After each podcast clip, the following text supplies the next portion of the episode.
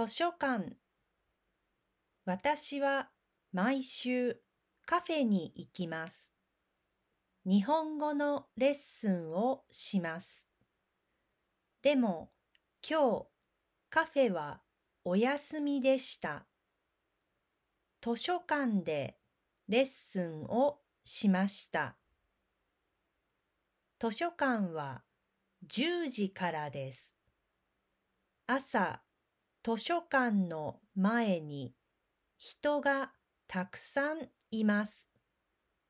みんな待っています。図書館にいろいろな人が来ます。朝は赤ちゃんが多いです。図書館は大きい建物の中にあります。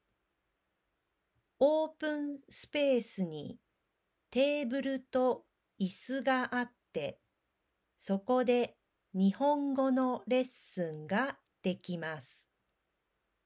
きれいで明るくて Wi-Fi があるから仕事をしている人もいます。この建物には映画館もあります。私は夜、時々映画を見に行きます。いい文化施設ですが、一つ不満があります。トイレが地下にあって、とても遠いです。